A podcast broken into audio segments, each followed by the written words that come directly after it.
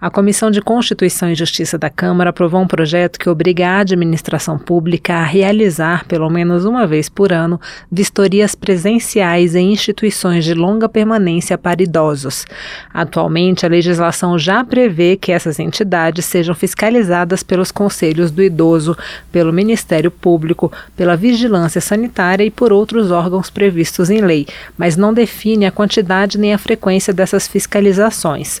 O texto aprovado estabelece que as vistorias serão realizadas preferencialmente pelos conselhos municipais do idoso ou, na ausência destes, pelos conselhos estaduais do idoso, sem prejuízo da iniciativa de outros órgãos competentes. As visitas servirão para avaliar as instalações dos estabelecimentos e o cumprimento efetivo do que determina o Estatuto do Idoso.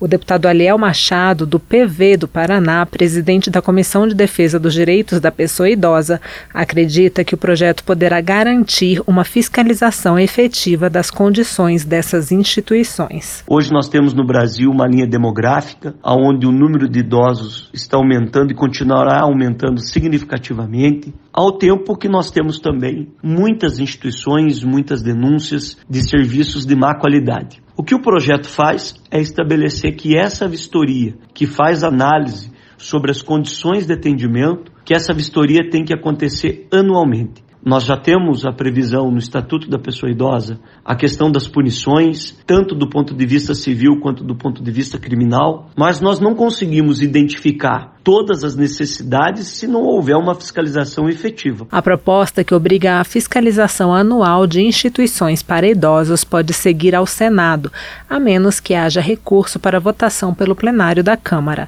Da Rádio Câmara, de Brasília, Paula Moraes.